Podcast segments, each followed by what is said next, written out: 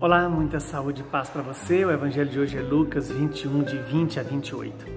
Naquele tempo disse Jesus a seus discípulos: Quando de Jerusalém cercada de exércitos, ficais sabendo que a sua destruição está próxima.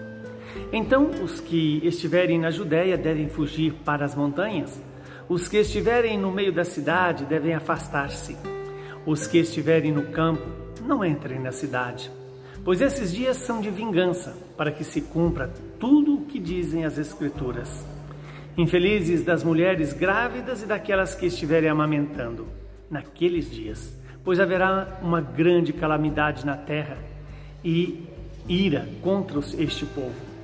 Serão mortos pela espada e levados presos para as nações, e Jerusalém será pisada pelos infiéis, até que o tempo dos pagãos se complete.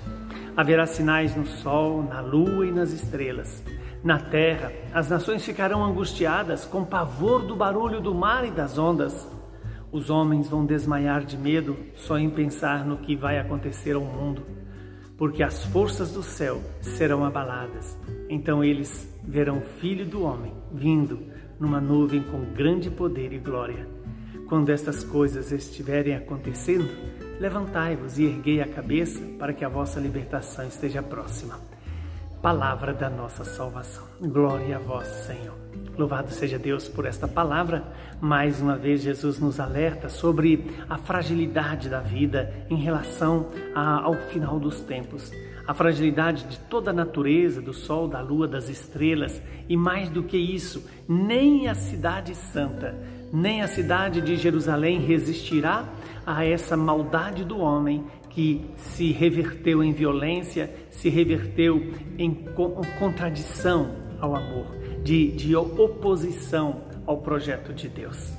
Que hoje Deus nos dê a graça de nos preparar para a vinda do Senhor que vem ao nosso encontro, não para nos condenar.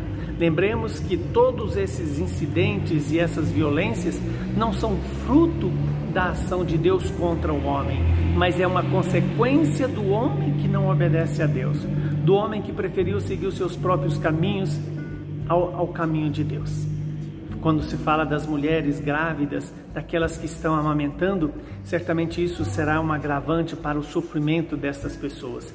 Mas é claro que isso não quer dizer que Deus não que não seja agradável a Deus a gravidez e a amamentação das crianças, mas sim que o como que o pecado tem consequências horrendas sobre a vida da pessoa, sobre a vida da humanidade, sobre a vida de todos aqueles que aqui neste mundo estão.